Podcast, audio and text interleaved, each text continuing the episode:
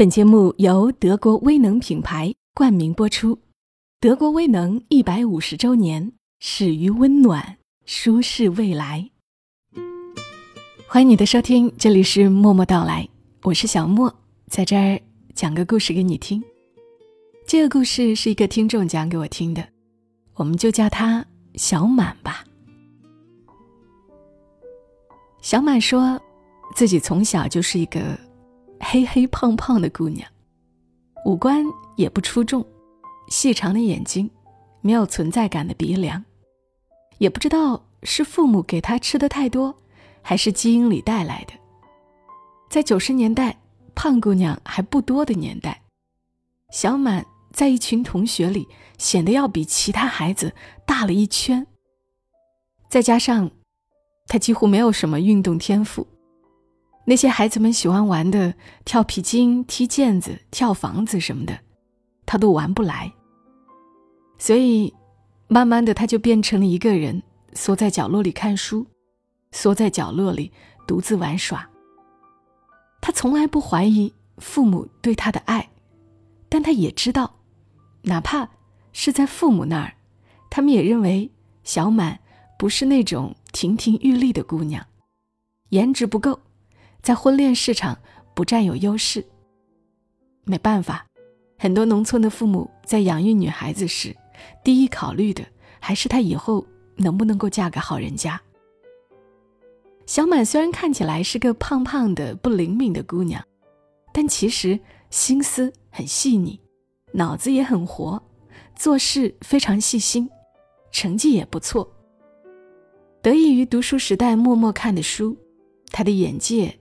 打开了，虽然对自己的形象不自信，但却并不怀疑自己的能力。毕业之后，他远离家乡，一个人来到广州，第一份工作就得到了领导的赏识。领导手把手的教，他也学得很快。几年之后，完全能够独当一面，能带好团队。领导对他说：“你从我这里出去，以后你在这个行业。”无论去哪个公司，都能够立足了。也的确如此，后来的几份工作都非常的顺利。就是这样一个姑娘，二十五岁前她没有想过恋爱的事，她也从不认为自己会遇到爱情。可感情这事儿，真的就像冥冥中注定了一样。在二十五岁这一年，某一天正是工作日。但小满却难得的可以休息。他想了想，决定去爬白云山。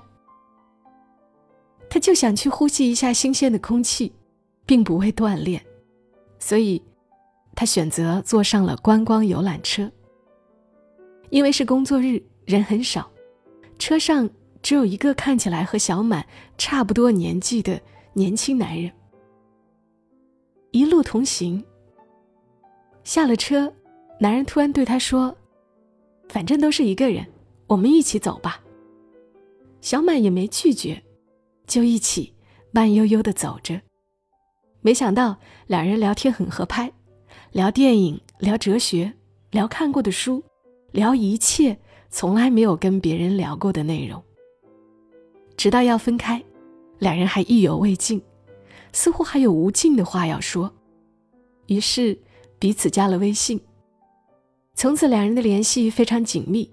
小满说，曾经因为和这个男人晚上聊天聊到太晚了，第二天起不来，只好请假。他向来工作认真，因为和人聊天而请假，是他万万没有想到的。他至今想来都觉得不可思议。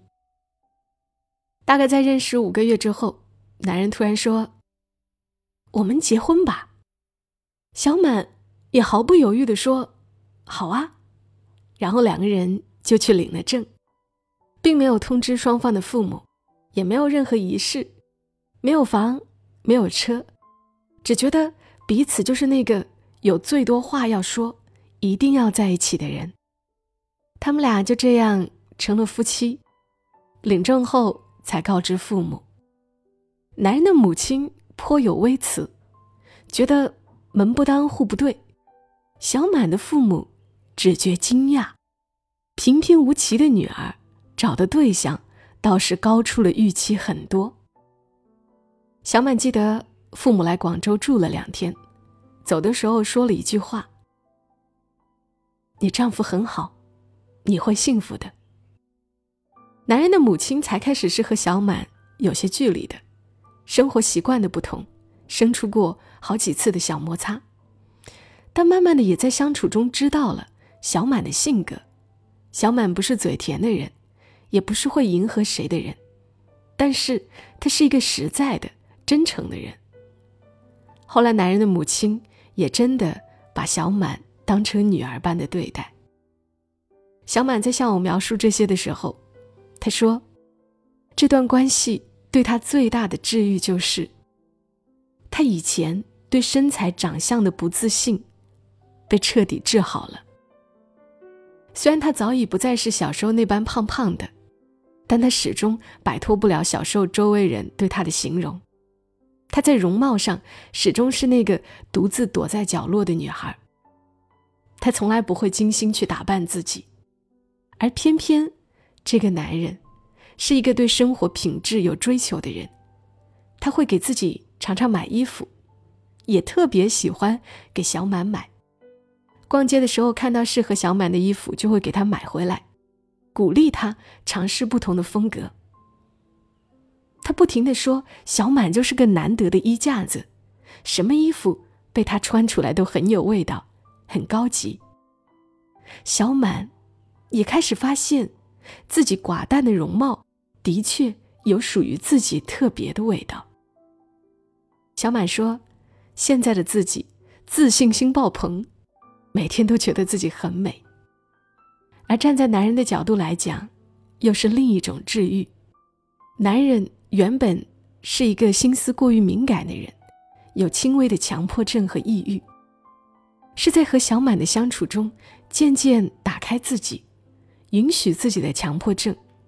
抑郁的时候，知道有个情绪稳定的人在身边，小满就如一根定海神针，安抚着他。小满说：“今年是他们结婚十周年，孩子八岁了。